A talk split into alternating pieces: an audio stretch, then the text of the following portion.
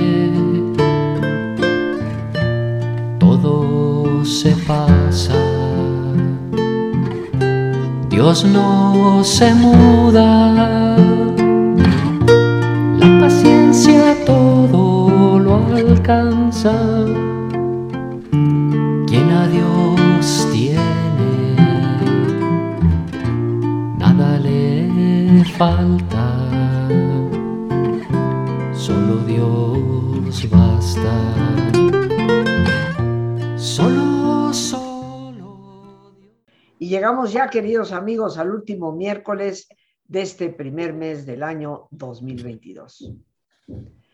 Estamos en este último miércoles y como siempre nos acompaña el padre José Luis Jiménez Alcalá, este gran amigo, nuestro guía para los temas de espiritualidad en nuestro programa.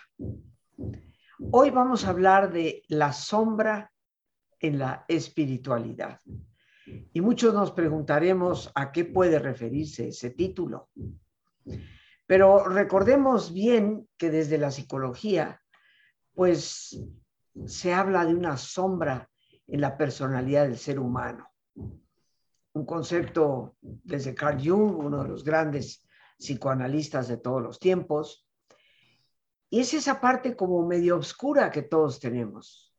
Se dice que todo mundo tiene luces y sombras, pero esa parte oscura a veces negándola nunca la logramos resolver. ¿Y qué papel juega el manejo de esa sombra para el desarrollo, el camino de nuestra espiritualidad? Esto es precisamente lo que hoy el padre José Luis Jiménez Alcalá, sacerdote, filósofo, teólogo, eh, Carmelita Descalzo, Carmelita Teresiano, hoy nos va a acompañar con este tema. Y creo, me parece muy oportuno para el inicio del año, puesto que estamos comenzando un nuevo ciclo. Y así como procuramos tener metas nuevas, cosas que nos impulsen, nos den pasión por la vida, es importante saber manejar esa parte que a veces nos retrasa, nos contiene, nos limita la sombra en la espiritualidad. José Luis, muy bienvenido al programa una vez más. Gracias por cumplir tan puntualmente con tu cita. Estamos aquí encantados de tenerte y como siempre escuchándote para que nos orientes y nos guíes. Primero que todo, muy feliz año, aunque ya sea finales del mes, pero es la primera oportunidad que te tenemos aquí en el 2022, así que Felicidades a ti, a toda la comunidad. Bien, pues muy buen día, Rosita. Muchísimas gracias y por supuesto, como cada mes estamos aquí con muchísimo gusto. Y bueno, como ya lo dijiste en la interesante introducción que acabas de hacer, Rosita, ciertamente eh, la sombra tiene un lugar muy importante en nuestra personalidad. De hecho, los estudiosos de la sombra, los especialistas, por así decirle, en la sombra, consideran que nuestra personalidad no solo está compuesta de ego, ¿sí? sino que está compuesta también de esa parte que se llama la sombra. A mí me parece que entonces, a ver, la personalidad es como, como un vestuario con el cual queremos que nos vean. Especialmente, eh, nuestra personalidad se compone entonces, de dos aspectos importantes lo que queremos que vean de nosotros, ¿sí? que es la máscara que queremos ponernos ante el mundo, porque queremos que de esa manera nos vean, que es lo que llamamos ego. ¿sí? Y bueno, sabemos que el ego representa todo aquello que, que queremos presentar como bueno ante el mundo. Y bueno, lo queremos presentar como bueno porque consideramos, siendo hijos de esa cultura específica en la que crecemos, bueno, decía, que nuestra personalidad ¿sí? ¿Qué es esa? Es el vestuario con el que queremos que nos vea el mundo, ¿sí? Se compone de dos elementos principales, que son nuestro ego y nuestra sombra. Sí, y bueno, que son dos elementos muy importantes, muy reales, como ya lo dijiste, el mismísimo Jung es el que es el iniciador del estudio de la sombra, puso mucho énfasis específicamente por separado tanto en la luz como en la sombra. Y bueno, cabe decir que para este, pues a mí me parece un gran hombre, un, gran estudioso, Jung, eh, para él tanto el ego como la sombra provienen de la misma fuente. Esto es importante especificarlo. Sí, es una maravilla la, visión, la intuición de este hombre. Eh, algo que me, con, lo que me gustaría iniciar, Rosita, es a manera de mi propia introducción, es que este tema de la sombra eh, nos aporta para mí una novedad. ¿Cuál es la novedad? Pues que nos va a ayudar a ver la sombra, a percibir nuestra propia sombra como un tesoro guardado Oigan lo que digo, me parece importante porque eh, creo yo que culturalmente hemos venido entendiendo o mal entendiendo la sombra como la parte oscura y negativa de nosotros. Esa parte que incluso por lo mismo hay que vivir ocultando y ojalá y nadie la conozca. Incluso que muchas personas por lo mismo o temen buscar y encontrarse con su verdadera sombra o simplemente no la quieren reconocer, incluso la niegan.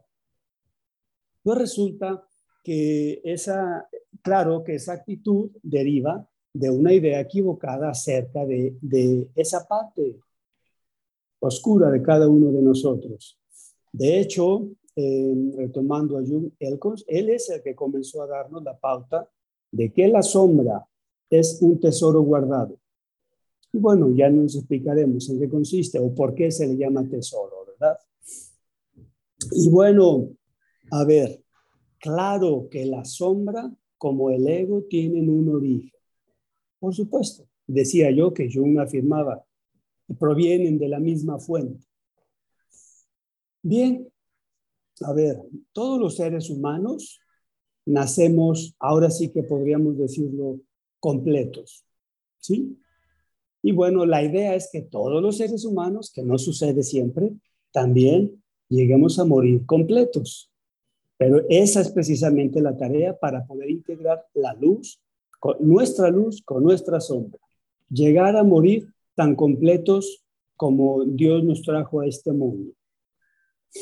Y bueno, Resulta que llegamos a este mundo, pero no nacemos aislados y no llegamos solos. Nacemos en un seno familiar, un seno familiar que es también parte de una cultura a la que pertenecen ellos, nuestra, nuestra familia y por ende nosotros mismos. ¿Y qué sucede ahí? Que este seno familiar, como buen hijo de su cultura, de nuestra cultura, pues nos va enseñando como dicen por ahí, como dice, mejor no dicen por ahí, dice la Biblia, y también dicen por ahí, que comen eh, mediante el aprendizaje, el amor que, los, que la familia nos da, las enseñanzas que nos dan, la introducción a la vida, a la sociedad, a, nuestra, a ser parte de nuestra cultura, inevitablemente lleva incluida esa maravilla introducción a, la vida y a la, y a la cultura, que es una grandeza la cultura, lleva consigo el aprender a, tomar los frutos del árbol de la sabiduría. ¿Te suena algo esto? Es inevitable, van de la mano. Entonces, ¿a qué se refiere esto de tomar los frutos del árbol de la sabiduría? pues que comenzamos a, hacer una distinción como hijos de la cultura entre lo que se considera cosas buenas o aspectos buenos y lo que es considerado aspectos no buenos o incluso negativos. Y bueno, pues ahí tenemos el inicio de la definición de nuestra personalidad, porque todos, todos tenemos eh, pues ese, esa necesidad de ser aceptados y reconocidos en nuestro entorno. Y de ahí que comenzamos a tomar conciencia de, bueno, si quiero ser aceptado, entonces, ¿cuáles características son aceptadas en esta cultura? Son esas las que debo resaltar en mi personalidad. Y con esa creamos nuestra máscara para un ego que vamos creando, porque también el ego lo vamos creando. Pero resulta que de la mismísima manera que creamos esa máscara para, para el ego, también vamos, vamos aprendiendo para sobrevivir, si tú quieres, si queremos decirlo así, vamos aprendiendo a guardar en lo más profundo de nuestro inconsciente aquellas características que la cultura nos dice, esta parte no. Esas características van en contra de esta cultura. No, no, van, no, no son acordes con los ideales propios de esta cultura a la que perteneces. Así pues, nuestra personalidad comienza a definirse con unos rasgos muy notorios que incluso queremos resaltarlos y que los note todo el mundo, y otros que queremos guardarnos para nosotros o a veces ni siquiera reconocerlos. He ahí la sombra y he ahí nuestra luz también. Me parece un proceso muy interesante, maravilloso, pero resaltando, como ya lo decía hace unos minutos, que debido a que son de la misma fuente, que su origen es el mismo, de la luz y de la sombra, del ego y de la sombra, hay que aprender herramientas para trabajar y para incorporar la sombra a la luz. Eh, ¿Recuerdas, Rosita, aquel símbolo? Bueno, voy a retomar, claro que lo vas a recordar. Aquel símbolo milenario coreano que representa los principios contradictorios que rigen el universo el yin y yang. Sí. Sí, bueno, pues ese símbolo, que es una verdadera maravilla, es, verdaderamente sabiduría humana de alto nivel, nos representa precisamente que así como sucede al interior de nosotros, sucede en el mundo y en el universo. En todos los ámbitos y aspectos de la vida hay el blanco y el negro, lo bueno y lo malo, la parte reconocida y la parte oculta, en donde quiera, sea en el trabajo, sea en la mentalidad, sea en la religión incluso. ¿Sí? En todos los ámbitos y aspectos del ser humano tenemos inevitablemente eso. Parece ser que es creación divina. Todo indica que no hay, no hay otra explicación más que así hizo las cosas Dios.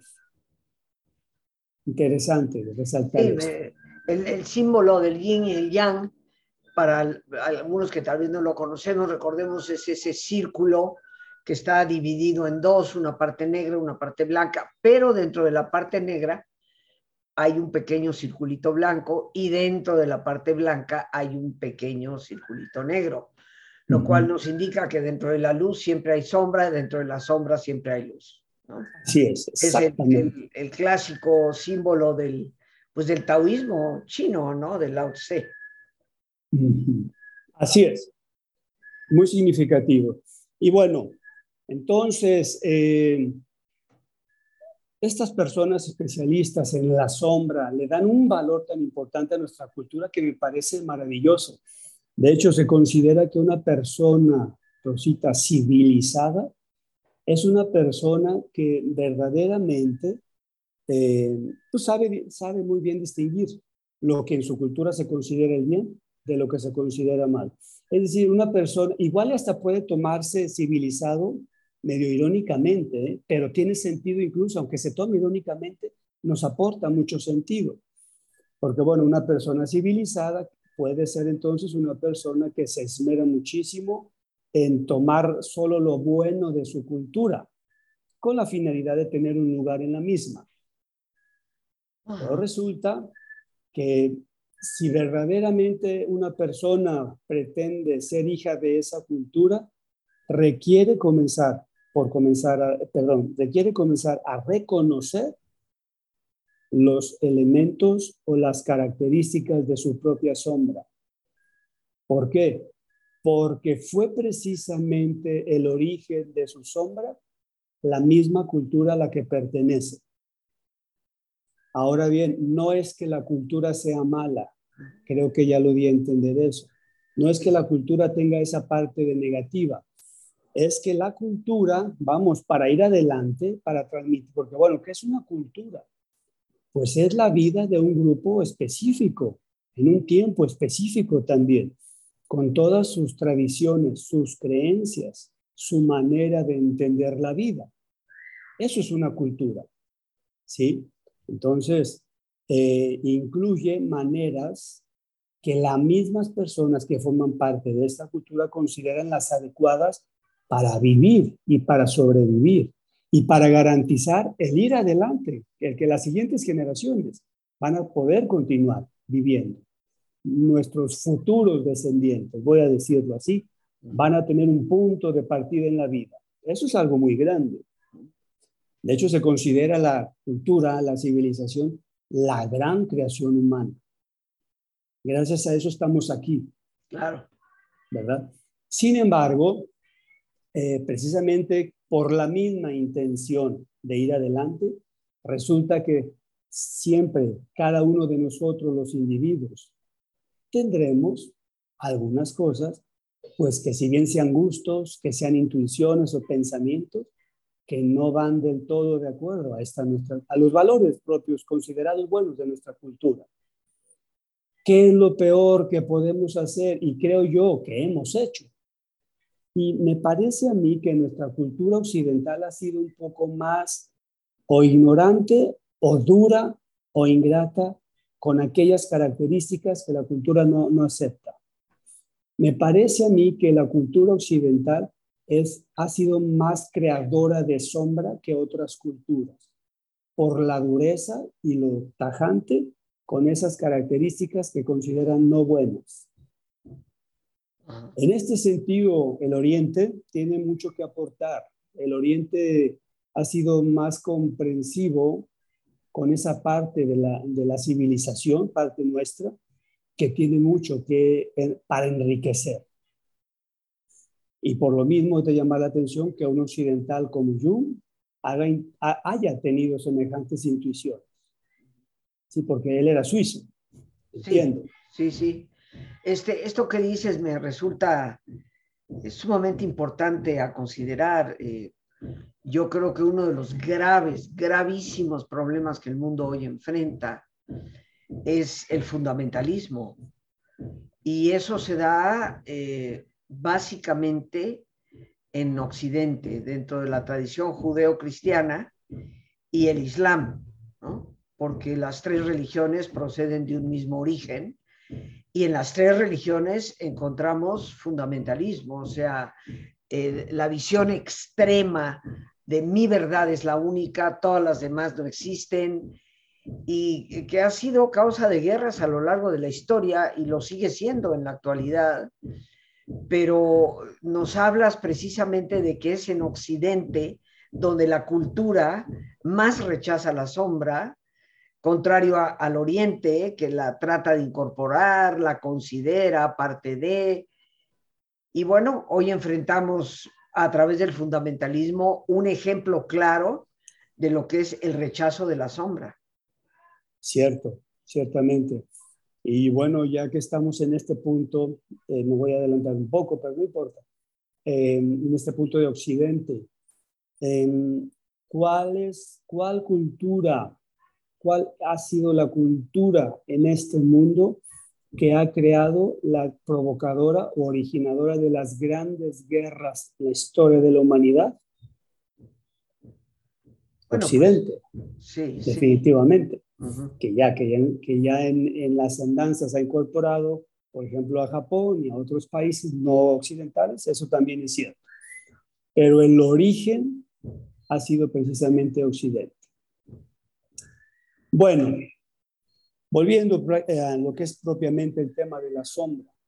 Nuestra sombra entonces es esa parte que guardamos en nuestro inconsciente porque la conciencia no en la conciencia propia no tiene cabida porque me interesa pertenecer y tener un buen lugar en la cultura en que me tocó nacer que incluso quiero mucho y amo y no cambiaría por otra. Pues bueno, eh, algo muy importante, creo que este, aquí viene el punto inicial, vamos, que de la propuesta de, de cambio de mentalidad respecto a la sombra. Bueno, a ver, la misma sombra, y esto, esto sí, eh, creo, que, creo que en Occidente con esta idea es como se nos ha planteado la sombra. La misma sombra cuando adquiere vida propia, es decir, cuando la tenemos ahí guardada, reprimida incluso, adquiere vida propia. Y cuando ésta adquiere vida propia, lo cual significa a que no ha sido escuchada, no ha sido atendida, incluso ha sido negada, no es aceptada, no es reconocida, es cuando la sombra se convierte en algo negativo. Y es cuando luego vienen incluso muchísimas imágenes que trae el diablo adentro y cosas por el estilo y cosas de esas, de esas, pues de esas ideas de religiosidad popular que, que lejos de ayudar desvirtúan, lejos de encontrar en esto una posibilidad de gran ayuda en la propia personalidad, imposibilita el crecimiento. Fíjate que por ahí estaba, me enteré algo muy interesante. Hay un autor que dice que la verdadera espiritualidad comienza, espiritualidad, comenzará en la persona cuando éste aprenda a integrar en su personalidad el ego y la sombra, la luz y la sombra. De lo contrario, podrá ser muy religioso, pero no espiritual. Si no se da en la persona una integración de ambos aspectos, difícilmente podremos hablar de una espiritualidad. Sí podremos hablar de, vivir religión. Sin embargo, en este caso, sería una religión mal entendida. Debo especificar eso. Porque de hecho la religión ya ves que es un término que se refiere a religar, volver a unir.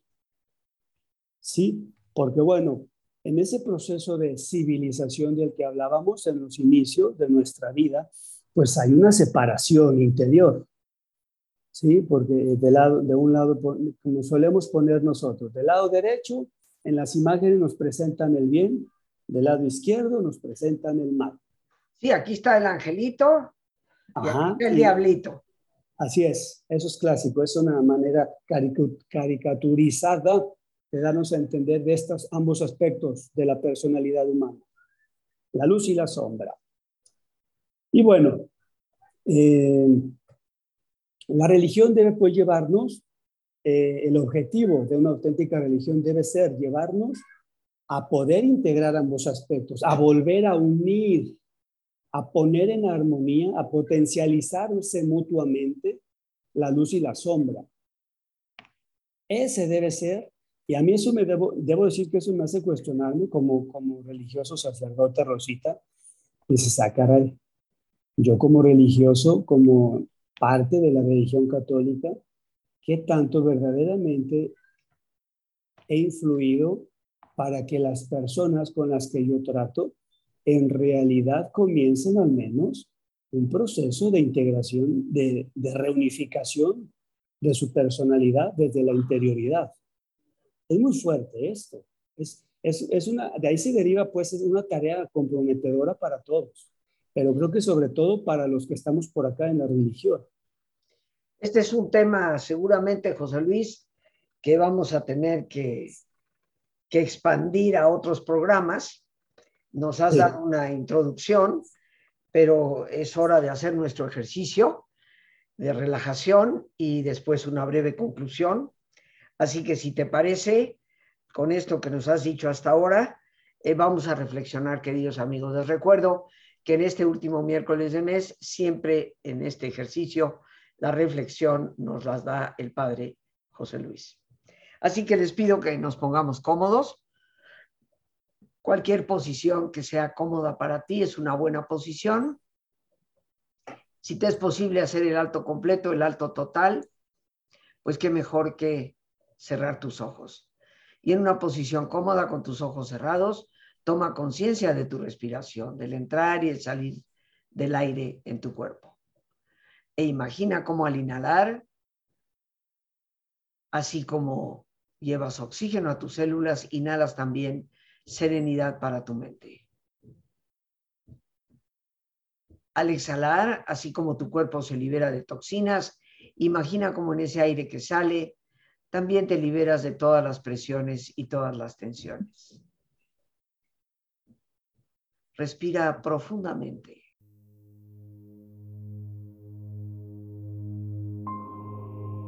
Y relaja tu cuero cabelludo. Todos los músculos que cubren tu cabeza.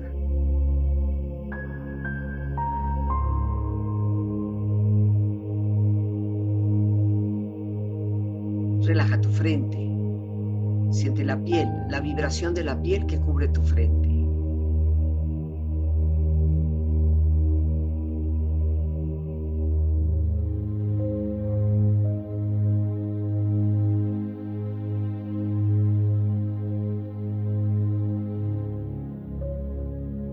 Relaja tus párpados, los tejidos que rodean tus ojos.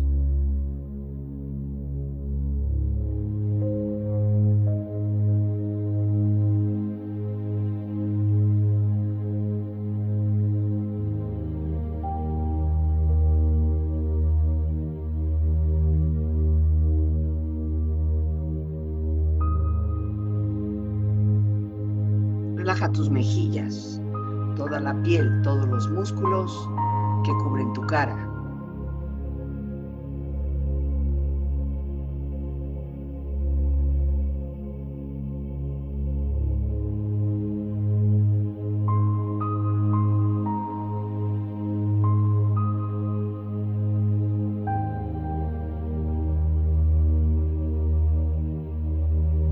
Relaja tu cuello y tu garganta.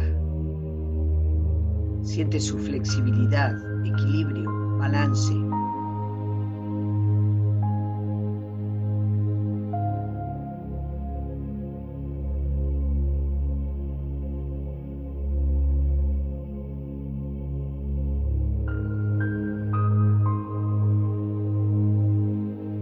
Relaja tus hombros, brazos y manos, así como tu espalda. Siente una agradable sensación que relaja todos los músculos en estas partes de tu cuerpo.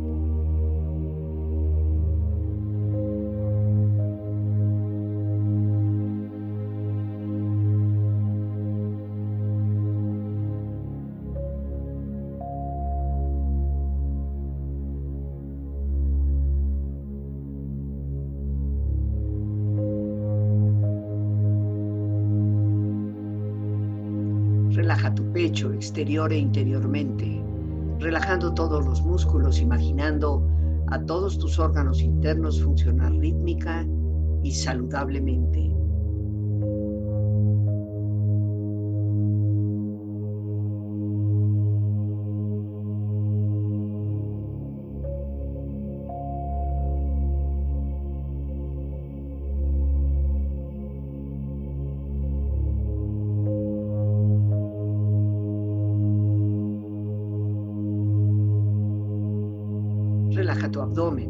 Exterior e interiormente, relajando todos los músculos, imaginando a todos tus órganos internos funcionar rítmica y saludablemente.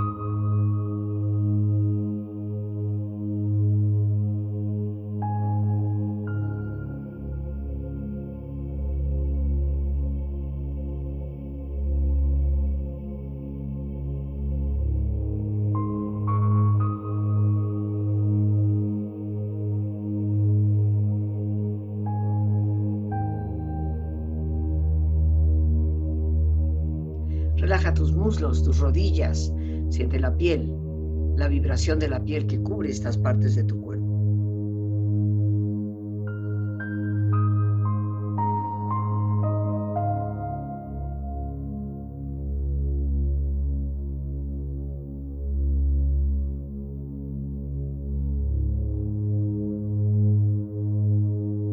Relaja tus pantorrillas y tus pies.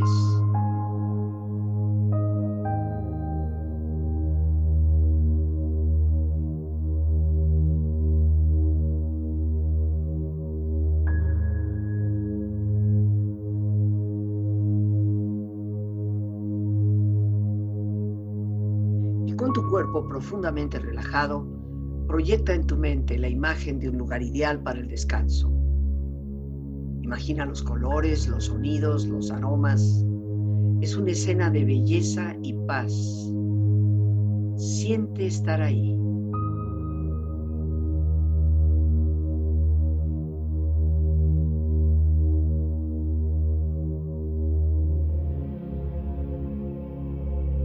Tu cuerpo relajado y tu mente serena, reflexiona.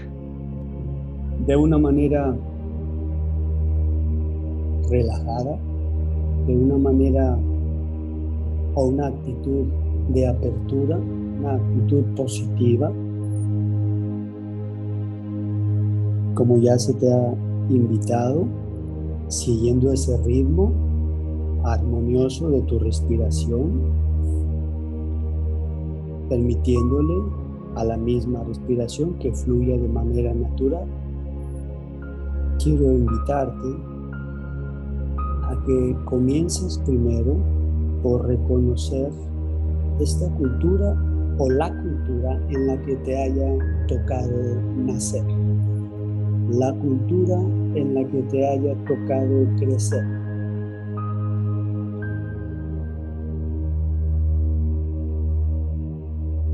quiero invitarte a que en este reconocimiento incluyas, por supuesto, un agradecimiento y solo agradecimiento por todo lo que incluye la civilización propia en la que tú creciste. Por un lado, te invito a que comiences reconociendo aquellas características, aquellos ideales propios de tu cultura, aquellos ideales que se te enseñaron como los por los que hay que trabajar, por los que hay que luchar en la vida. Los valores propios para alcanzar esos ideales que se te enseñaron en tu cultura por medio de tus padres, en la escuela, en el trabajo, etcétera.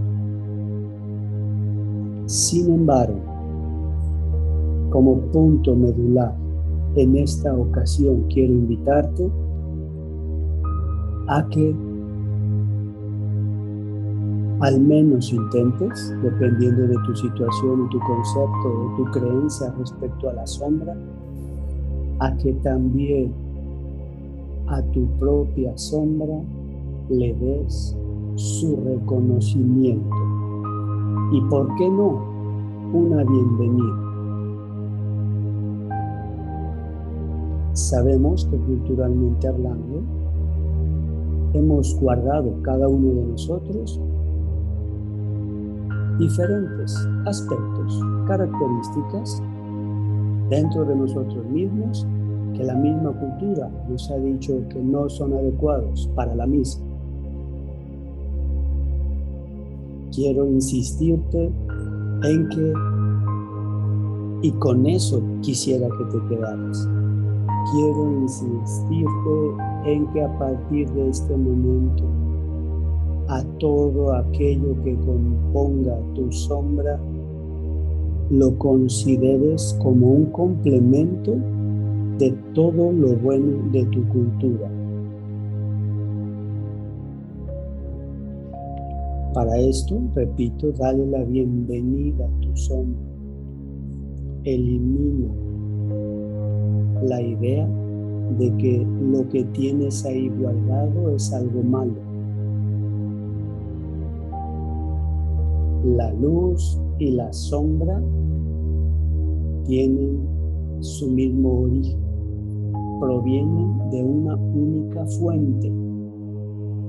Por lo tanto, si no has aprendido, porque no lo sabías quizá, a utilizar para bien tu sombra, te invito a que te abras a la posibilidad de sacarle partido positivo a esta parte tuya, tu sombra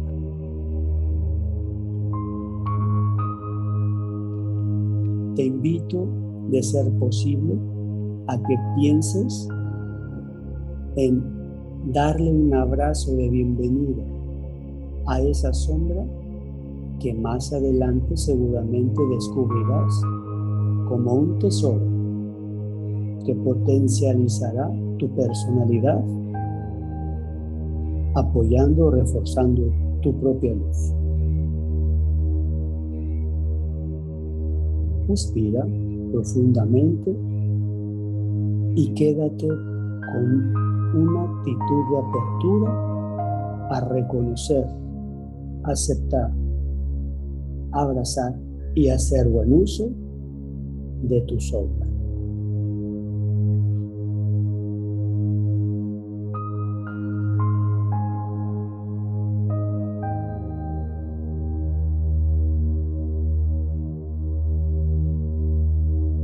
Respira profundamente. Relájate bien.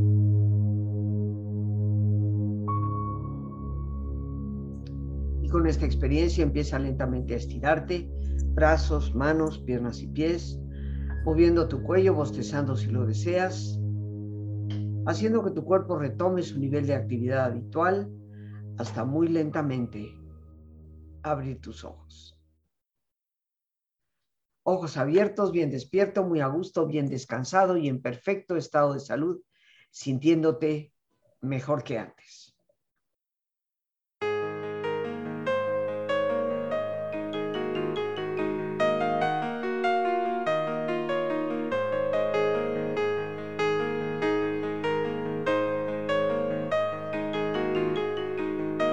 Una de las metas más importantes que nos debemos plantear al iniciar un año es fortalecer nuestra propia interioridad, que nos prepara para poder enfrentar cualquiera de los retos que se nos lleguen a presentar. Aprender a meditar y reconocer la auténtica espiritualidad fundamentada en valores es, desde mi perspectiva y experiencia, la ruta más efectiva. Te invito a participar en el diplomado Meditación y Espiritualidad con Teresa de Jesús, extrayendo de la sabiduría de una sabia mujer del siglo XVI una enseñanza práctica para el día de hoy. Nuestro primer módulo se llevará a cabo a partir de este próximo lunes 31 de enero para continuar el día 2 y 3 de febrero. 10 módulos a lo largo del año. Para informes puedes llamar al 55 37 32 91 04. No pierdas la oportunidad de conocer una riqueza inmensa desde el interior de una de las más grandes místicas de todos los tiempos. Te estaremos esperando lunes 31 a las 7 de la tarde noche. Teléfono 55 37 32 91 04.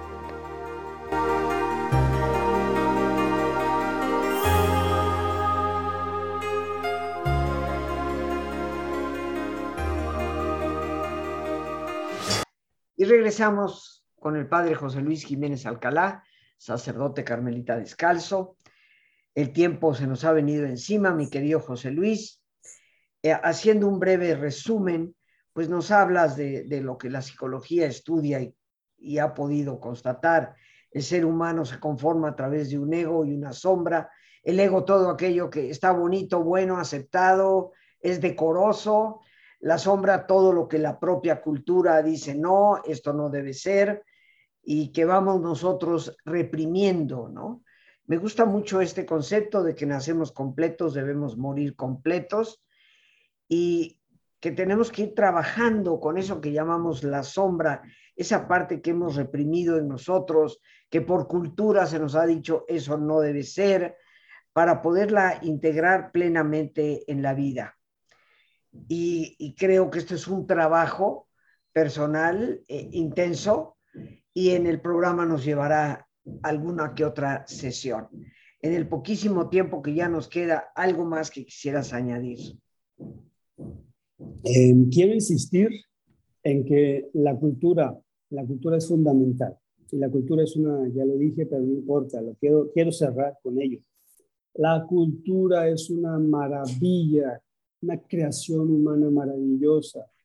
Sí, sin embargo, esta misma nos reprime ciertas características, pero resulta que esas características que solemos guardar eh, nos dan un poder más sofisticado, más complejo.